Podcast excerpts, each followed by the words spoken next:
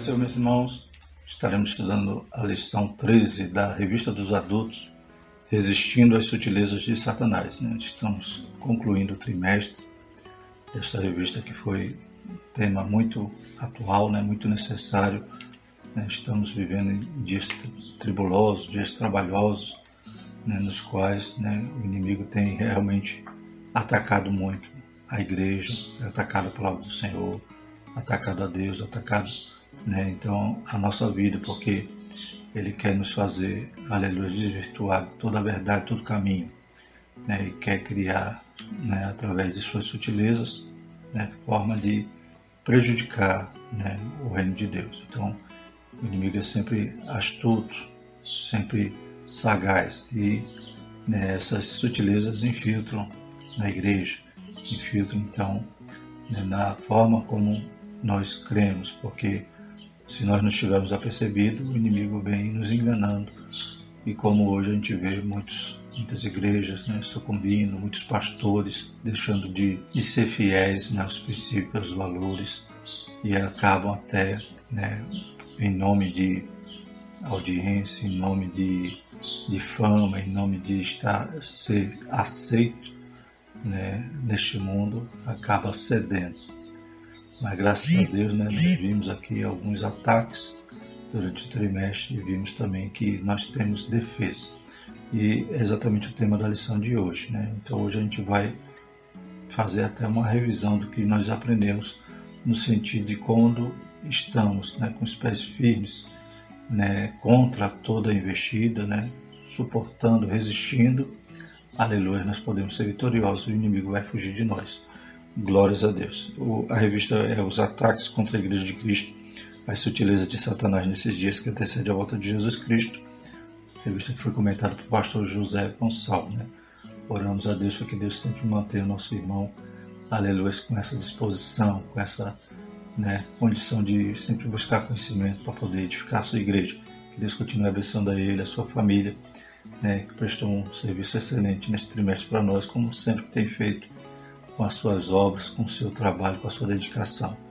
Glórias a Deus. Vamos então estar adentrando na nossa lição. Antes disso, eu queria lembrar os irmãos que, se desejarem os slides, está na descrição do vídeo do YouTube. Tem o link para download dos slides em PDF, PowerPoint, que os irmãos podem usar gratuitamente. Né? Nosso único pedido que os irmãos possam compartilhar para que esse material chegue a outros professores, outros alunos e também Aqueles que não são inscritos, se inscrevam no canal para contribuir com esse trabalho. Isto oro, sujeitáveis, pois, a Deus e resistir ao diabo, e ele fugirá de vós. Tiago 4, versículo 7. Verdade prática, a submissão a Deus é a forma mais poderosa de resistir ao diabo. Né? Então, nós não vamos resistir ao diabo batendo nele, né? tentando guerrear contra ele. Nós vamos ser sujeitos a Deus, como veremos aqui, né? estarmos firmados na palavra, né? uma vida cheia do Espírito então nós temos como nos defender. Nós sabemos que estamos sendo atacados, mas também nós temos defesa, nós temos proteção em Deus. E como vimos no textual, se nós resistirmos ao diabo, ele fugirá de nós. Mas se nós cedermos, se nós abrirmos a porta, é claro que ele vem né, nos tragar. A Bíblia diz que o adversário está ao nosso derredor buscando a quem possa tragar. O texto bíblico se encontra em Tiago, capítulo 4, versículo de 4 a 10. Adúlteros e adúlteras, não sabeis vós que a amizade do mundo é inimizade contra Deus? Portanto, qualquer que quiser ser amigo do mundo constitui-se inimigo de Deus. Ou cuidais vós que em vão, diz a Escritura, o Espírito em que nos habita tem ciúmes? Antes da maior graça, portanto, diz Deus, resiste aos soberbos, Dá, porém, graça aos humildes. Sujeitai-vos, pois, a Deus e resisti ao diabo, e ele fugirá de vós. Chegai-vos a Deus e ele se chegará a vós. Limpai as mãos pecadores e vós de duplo ânimo, purificai o coração. Senti as vossas misérias e lamentai, e chorai, converta-se o vosso riso em pranto e o vosso gozo em tristeza. Humilhai-vos perante o Senhor, e ele vos exaltará. Nós vemos que devemos nos sujeitar a Deus, né? Não só resistir ao diabo, mas sujeitar a Deus, pois Deus é que nos dá toda a direção. Aleluia. Deus é aquele que peleja por nós. Glórias a Deus. Então devemos nos humilhar, buscar ao Senhor, orar muito nesses dias, pois o inimigo, né, ele é astuto e o mundo, né, a Bíblia diz que o mundo jaz no maligno. O inimigo cegou o entendimento das pessoas, dos incrédulos. Então, nós que somos sal e luz devemos estar fazendo a nossa parte, como coluna firmeza da verdade. Os objetivos da nossa lição são apresentar o comprometimento com uma vida centrada em Cristo, conscientizar a respeito do comprometimento com as Escrituras, mostrar o comprometimento com uma vida cheia do Espírito Santo, incentivar o comprometimento com a igreja local. A gente vai ver que o autor nos elenca aqui alguns, né, alguns pontos que nos tornam resistentes às investidas do inimigo. E a gente vai lembrar, durante os estudos desses pontos, é, a respeito das sutilezas que o inimigo investe contra a igreja durante todo o trimestre, conforme nós estudamos.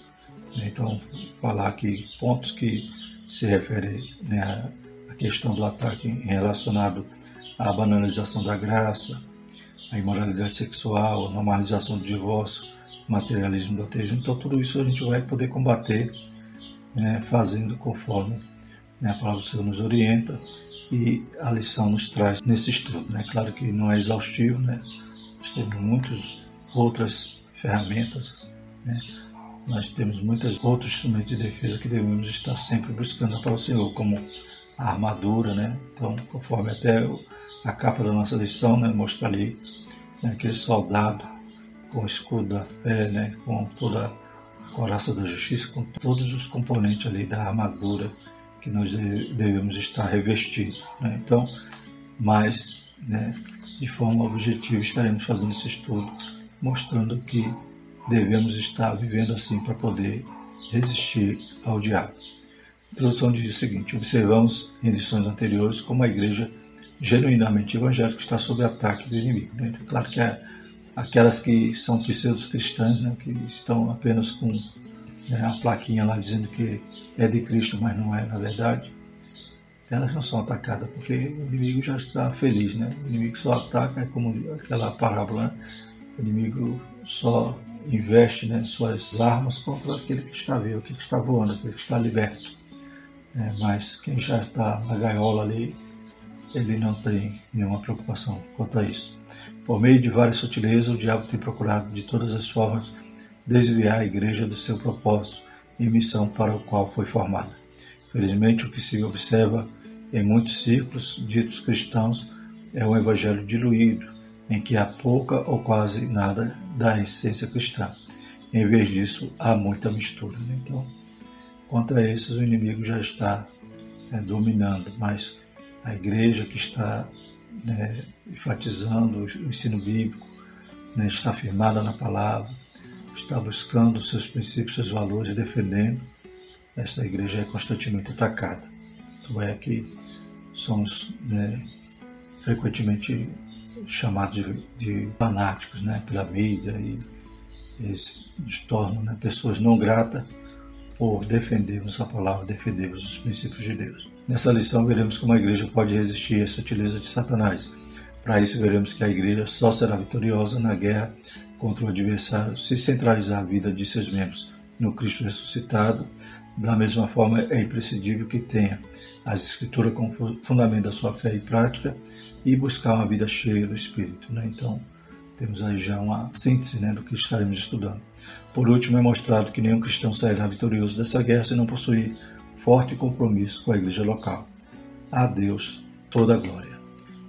Primeiro tópico, comprometimento com a vida centrada em Cristo. Então vamos falar sobre essa característica de uma igreja sã, uma igreja que está sujeita a Deus e resistindo ao diabo. Primeiro subtópico, Cristo Salvador. Escrevendo à igreja de Corinto, o apóstolo Paulo disse, porque nada me propus saber entre vós senão a Jesus Cristo. Então, todo, né, toda a essência, né, todo o ensino, toda a vivência da igreja deve, deve ter como alvo né, o autor e consumador da nossa fé, que é Cristo. Né? Tudo que passar disso são penduricários da fé que não vão né, servir de nada. Então, Cristo. Cristo na, na canção, Cristo na, no louvor, Cristo, aleluia, seja o nosso tema central, como Paulo dizia. Né? Nada me propôs saber entre vós senão Jesus Cristo, que é o caminho, que é a verdade, que é a vida. Pronto. Né, nesses três aspectos, já demonstra que ele é suficiente para todos nós. Cristo era o centro da mensagem de Paulo. Da mesma forma, Pedro disse: e nenhum outro há salvação. Né? Então, nos salvaremos de que maneira? Senão por Cristo. Quem foi que pagou o preço? Quem foi que trocou de lugar conosco ali na cruz? Aleluia. Cristo também era o centro da mensagem do apóstolo Pedro, dos apóstolos e deve ser de todos os cristãos. E descendo Filipe, a cidade de Samaria, lhes pregava a Cristo. Né? Então, era cheio do Espírito Santo, aleluia, não tinha outra coisa para falar a não ser de Cristo, que era, aleluia, o assunto principal da sua vida e que poderia levar, aleluia, solução para o problema daqueles samaritanos, ou seja, a salvação dos pecados. As escrituras são bem claras. Não há outro Salvador fora de Jesus Cristo. Não há exceções. Quando um cristão ou igreja esfria ou se afasta da fé, Cristo é logo tirado do centro. Então, a gente lembra né, de lições desse trimestre, né? por exemplo, a gente falou sobre né, a questão da sutileza da espiritualidade holística na lição passada e vimos que eles tiram Cristo do centro. É, e a salvação é por meio das suas, dos seus próprios esforços, da sua meditação, do seu autoconhecimento. É, então, as suas, a sua espiritualidade né, não aceita um Cristo, um Senhor no meio, um, aquele que pode nos salvar. Né? Então, eles buscam outros meios de salvação. Então, é uma tentativa falida. Mas a Igreja do Senhor tem Cristo como alvo. Louvado seja o Senhor. Outras formas de culto, filosofias e ideologias passam a ganhar espaço quando Cristo deixa de ser o centro da vida. Segundo subtópico, Cristo é Senhor. Né? Então, se Cristo é o Salvador, né? aí a gente vai ver agora outro aspecto, Senhor. Né? Tanto é que quando a gente faz o apelo, né?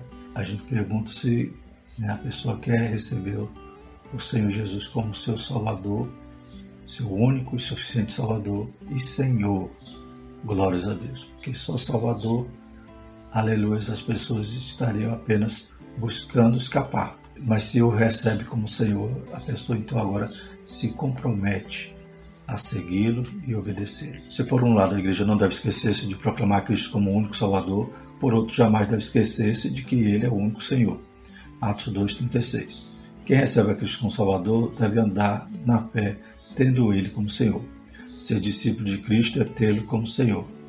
Como, pois, recebeste o Senhor Jesus Cristo, assim também andai nele. Né? E o que é andar em Cristo?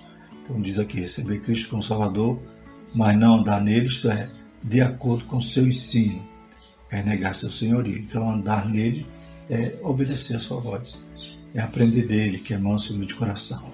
Na lição dos jovens está falando sobre né, a esperança do discípulo e fala que a conversão não é o pódio. Então, quando você aceita Jesus, não quer dizer que você já chegou.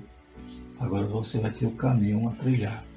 Né? Você tem que agora ter uma vida de comunhão, de santidade, na qual você vai estar nele, andando nele, aprendendo e obedecendo tudo aquilo que ele fala, tudo aquilo que ele ensinou e está falando com a igreja. A falta de reconhecer o senhorio de Cristo é a causa do fracasso na fé de muitos cristãos. Né? Então, muitos querem apenas o Salvador, mas não querem, aleluia, servi-lo, não querem ser servo dele, não querem ele como Senhor de sua vida para tomar a direção, orientar em todas as suas atitudes, em todas as suas decisões. Então, Cristo tem que ser o Senhor. Né? A Bíblia diz que a gente não pode nem viajar sem dizer, né? se Deus quiser, ou seja, ele tem que estar na direção de tudo. A sutileza do diabo está no fato de dizer que você pode viver uma coisa sem a outra. Em outras palavras, você pode ser salvo independentemente da forma, maneira com que vive, né? Também aquela velha máxima, né? Alguém dizer que Cristo só quer o coração, né? Você pode viver de qualquer jeito, pode beber, pode fumar, pode estar né, tá na balada, porque Cristo só quer o coração. Não, né? Então a Bíblia diz que nós devemos manter irrepreensíveis corpo, alma e espírito. Então o Senhor quer nos salvar integralmente. Louvado seja o nome do Senhor. Então, nesse aspecto, a gente também podemos lembrar né, da lição que falamos sobre a banalização da graça. Né? Então, dizer que a graça é barata. Né? Então, a graça ela custou preço alto. custou o preço de sangue. Então a graça ela é preciosa e não deve ser barateada. Glórias a Deus. E vimos também questão do materialismo, ateísmo, tudo isso né, vai buscar com que o homem siga outros deuses, ao invés de seguir, de ouvir e obedecer Jesus. Segundo tópico, comprometimento com as Escrituras. Louvado seja o nome do Senhor. Outro aspecto daqueles que estão sujeitos a Deus e resistindo ao diabo. Né? E lembrando desse comprometimento com as Escrituras, a gente vai também lembrar das lições que estudamos, por exemplo, como a sutileza da relativização da Bíblia. Né? Também outra lição que podemos destacar, a sutileza do enfraquecimento da identidade pentecostal.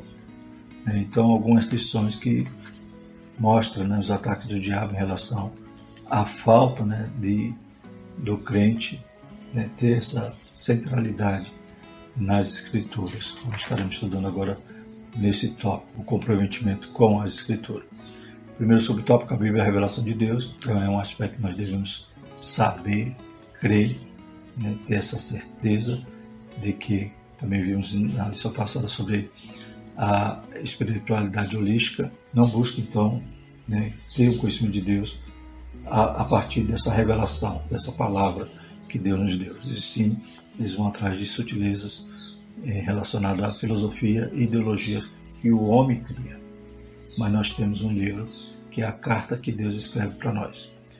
Vez por outra, vemos falsos mestres questionando a autoridade da Escritura e sua atualidade. No entendimento deles, a Bíblia contém a palavra de Deus, contudo, encontra-se ultrapassada, deixando de falar a linguagem da cultura contemporânea. Né? Então, muitos começam a dizer que a Bíblia ela não trata de assuntos contemporâneos e que por isso deve ser né, ressignificada. Né? Que Deus tenha misericórdia de nós. Então, nós cremos que a palavra de Deus, né, não só que contém, mas que ela é toda a palavra de Deus.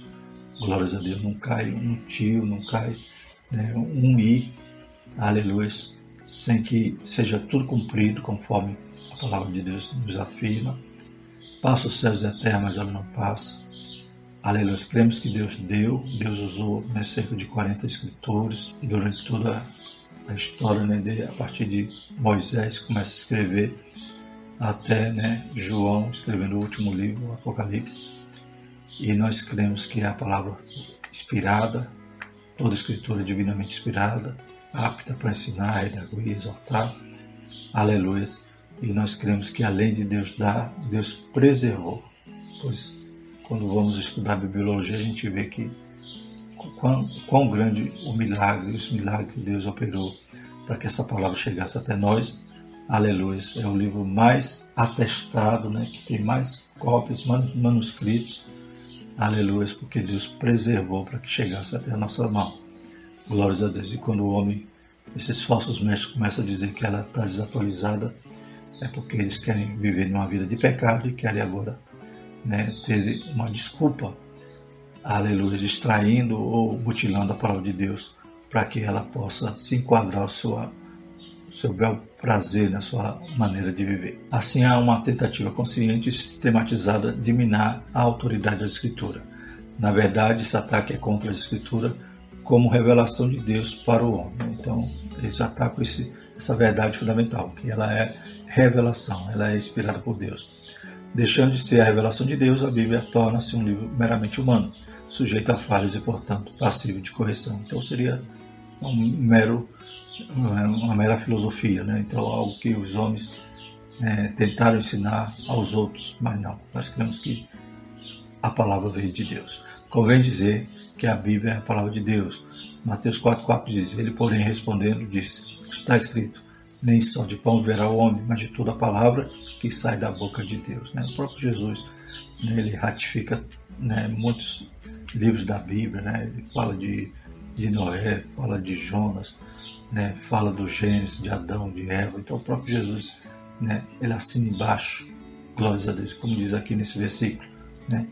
Que cita Deuteronômio, dizendo que nós não viveremos só de pão, mas de toda a palavra que sai da boca de Deus. A palavra de Deus. A revelação de Deus ao homem e como tal está sempre atualizada, como dizia Billy Graham, né? a Bíblia é mais atual do que o jornal de amanhã. Não é a Bíblia que tem que se ajustar a nós, mas nós nos moldarmos pelas Escrituras. Salmo 119, 105 diz: Lâmpada para os meus pés é a tua palavra e luz para o meu caminho. Segundo subtópico, Bíblia é regra de fé e conduta. Né? Então, parece que esses pontos são associados. No primeiro tópico, a gente viu que nós devemos ter o Senhor como Salvador e Senhor. Aqui a gente também vê que a Bíblia, nós temos que crer que ela veio de Deus e que ela nos dirige, aleluia, ela nos orienta e é a nossa única regra de fé e prática. Quando a Bíblia deixa de ser revelação de Deus, para nós então ela também deixa de ser nossa regra de conduta e fé. Uma igreja genuinamente evangélica precisa se conscientizar de que as Escrituras são a fonte dos valores éticos, morais e espirituais que devem nortear a vida do cristão. Então, dela nós extraímos os princípios, dela nós extraímos toda a orientação para vivermos uma vida santa, uma vida plena, uma vida que agrada ao Senhor. Diz em Hebreus 4,12: Porque a palavra de Deus é viva e eficaz, mais penetrante do que espada alguma de dois gumes, e penetra até a divisão da alma e do espírito e das juntas e medulas, e é apta para discernir os pensamentos e intenção do coração. Né? Então, aí eu lembro da, da, lição que gente falou sobre a sutileza das mídias sociais, né? e na lição dizia que nós devemos anunciar a palavra, pregar a palavra nas mídias, porque a palavra é viva, glórias a Deus.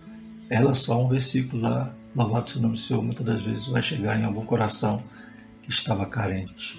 Ela vai penetrar naquele coração, vai discernir pensamentos e intenções. Ela é viva e eficaz. Glórias a Deus. Se não fosse a mediação da Escritura, o cristão se encontraria desnorteado na sua caminhada. Como saberíamos, por exemplo, dos malefícios da idolatria, se a Sagrada Escritura não nos orientasse sobre eles. Então a palavra de Deus nos mostra né, todos os desvios, os erros, né, as quedas ali de Israel, nos demonstrando né, que aquela estrada é esburacada para nós não passarmos por ela. Aleluia. Então ela nos dá a orientação de tudo que é certo, de tudo que é errado, glórias a Deus.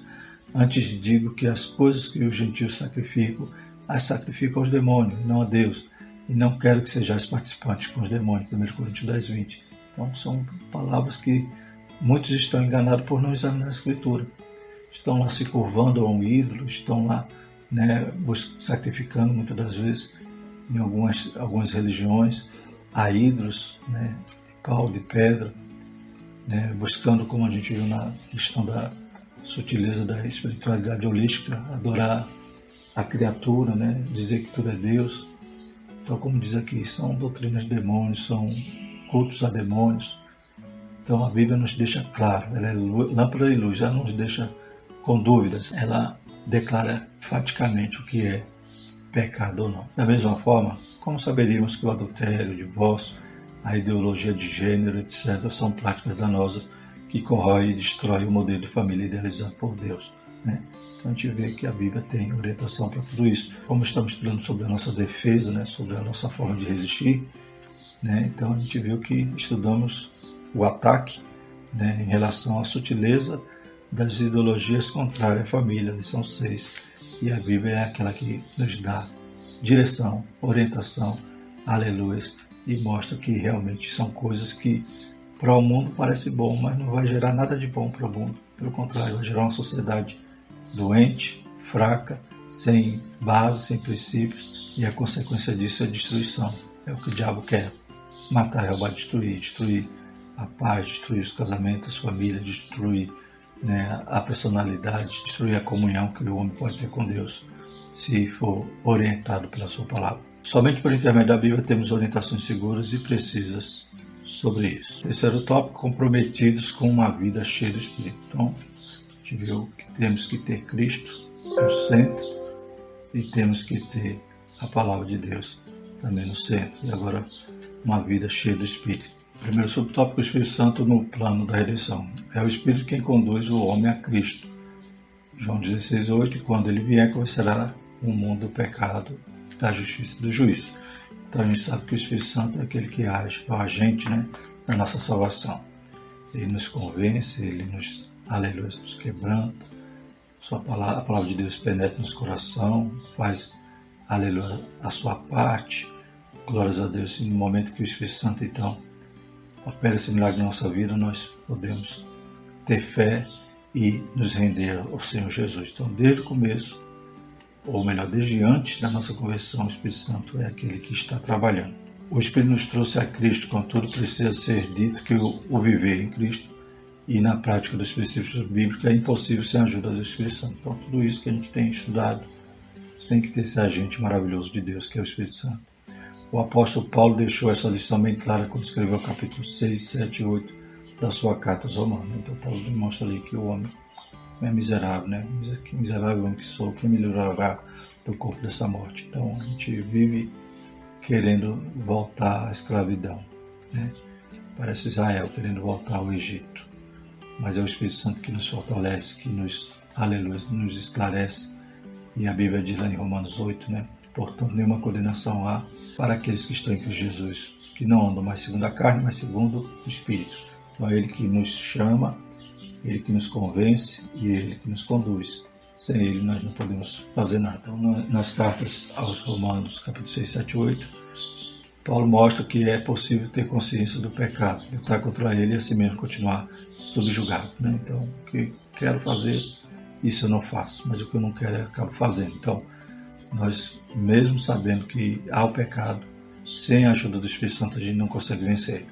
De acordo com o apóstolo, foi por meio da lei do Espírito de vida que o cristão pode vencer a lei do pecado da morte. Romanos 8:2.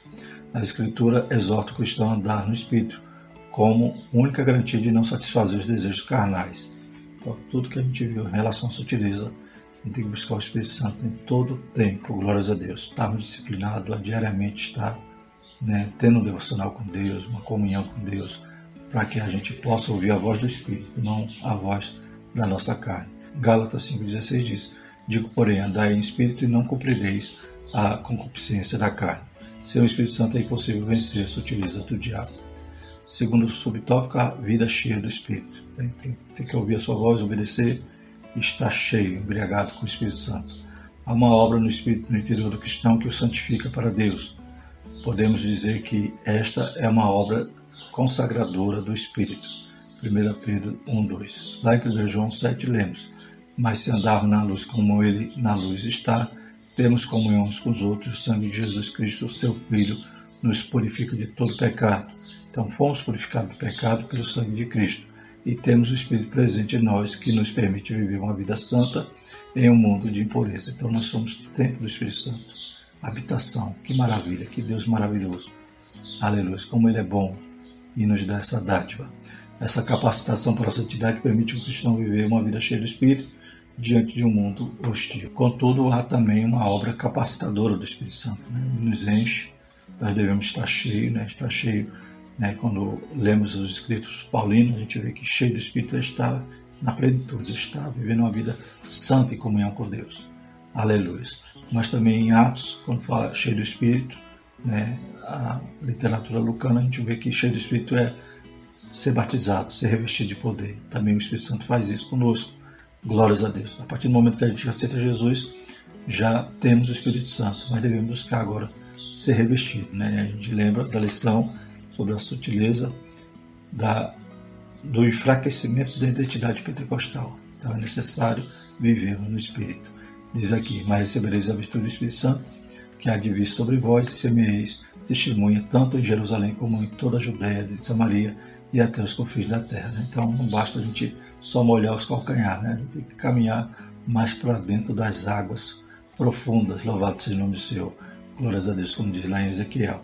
Então temos que estar, além de estar cheio do Espírito, ter Ele como habitação, pedir para que Ele nos batize, para que sejamos revestidos de poder para que essa capacitação nos permita servir melhor ao Senhor com mais ousadia, com mais autoridade.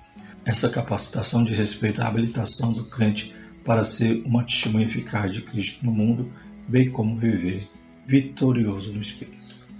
E o quarto tópico, comprometimento com a igreja local. Então a gente viu que todos esses pontos têm relação com as lições que estudamos. E o que, que nós poderemos lembrar desse, em relação a esse comprometimento que nós devemos ter? a questão dos desigrejados, né? a sutileza do movimento do desigrejado. Então a gente percebe que eles estão indo na contramão de uma vida vitoriosa, de uma vida que podemos ser sujeitos, estar submissos à vontade de Deus e resistindo ao diabo. A igreja como o corpo de Cristo. Escrevendo aos Coríntios, o apóstolo Paulo disse: Ora, vós sois o corpo de Cristo e seus membros em particular. 1 Coríntios 12, 27. Nas Escrituras, a igreja ocupa um lugar de relevância ímpar. Né? Então, Deus ele inicia a igreja chamando os discípulos, inaugura, aleluia, enviando o Espírito Santo no dia de Pentecoste.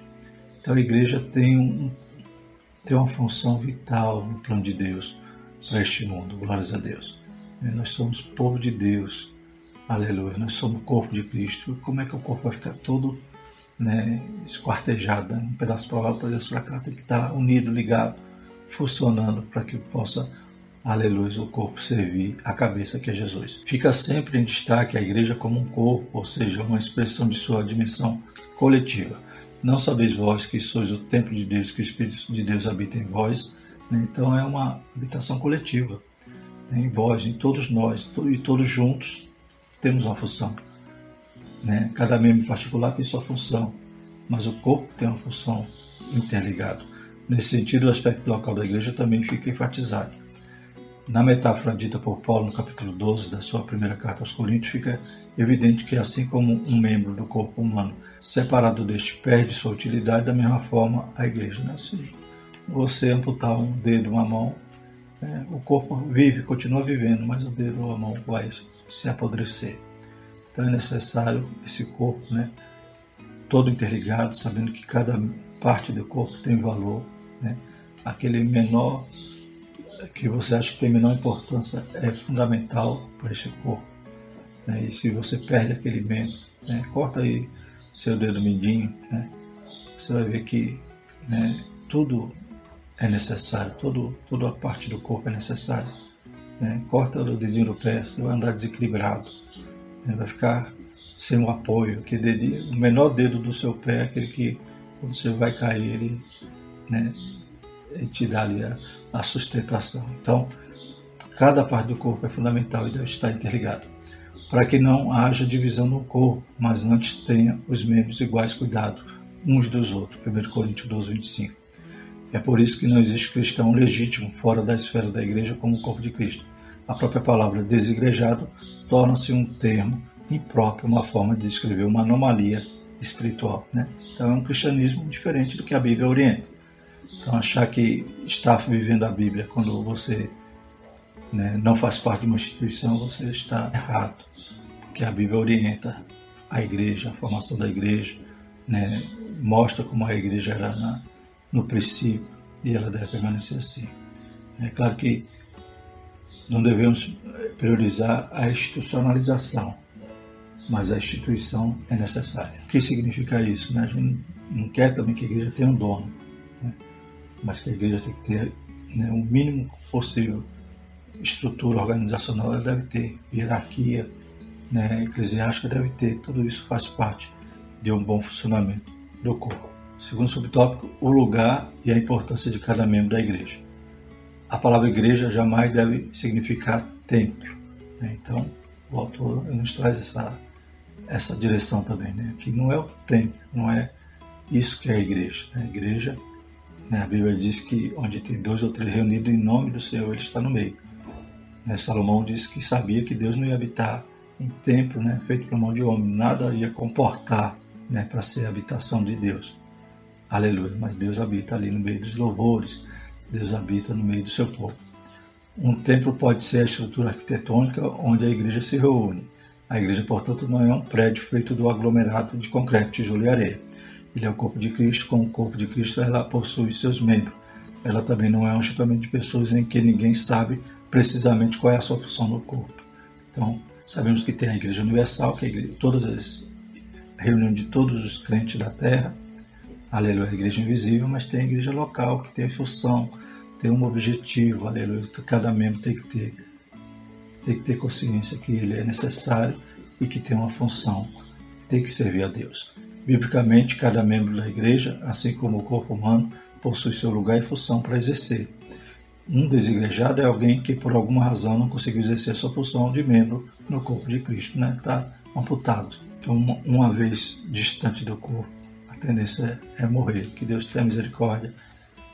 E como estudávamos na lição sobre essa sutileza, que Deus sare essas feridas, né? sare esses traumas, essa, esses ressentimentos, possa trazer de volta, né? ainda que a pessoa não consiga mais congregar onde congregava, mas procure uma igreja para fazer parte de um corpo, para fazer parte de uma igreja local, um visível, que tem que evidenciar, aleluia, a obra do Senhor aqui na terra, tem que ser a agência de Deus, tem que estar servindo a Deus e atraindo as pessoas para o Rei.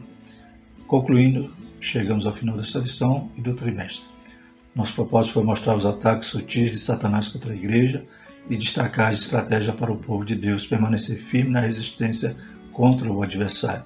Sabemos que os dias são difíceis, mas o Espírito Santo é o guia e o auxiliador da igreja. Glórias a Deus. Então, que lição importante, né, irmão? Guarde ela aí, aleluia, revisite ela de vez em quando, para que Deus possa continuar te falando, te instruindo, aleluia, e mostrando que realmente estamos vivendo em dias que o inimigo está furioso, sabe que seu tempo né, se resume e ele está todo o tempo querendo destruir a obra do Senhor, mas as portas do inferno não prevalecerão contra a igreja em nome de Jesus. Próxima lição, já a primeira do novo trimestre, último trimestre de 2022, estaremos falando sobre a justiça divina, a preparação do povo de Deus para os últimos dias no livro de Ezequiel. Então vamos fazer um estudo sobre o livro de Ezequiel, o profeta. E a primeira lição vamos falar sobre o autor do livro, né? o Ezequiel, o atalaia de Deus. Amém? Que Deus continue abençoando os irmãos, os irmãos possam estar conosco também no próximo trimestre. Senhor nosso Deus, te louvamos, te agradecemos, pedimos a tua graça, Pai, que o Senhor possa continuar nos guardando, Pai. Livra-nos de toda seta, de todo mal. Pai, que nós possamos nos revestir de toda a tua armadura, Senhor, para poder resistir ao dia mal.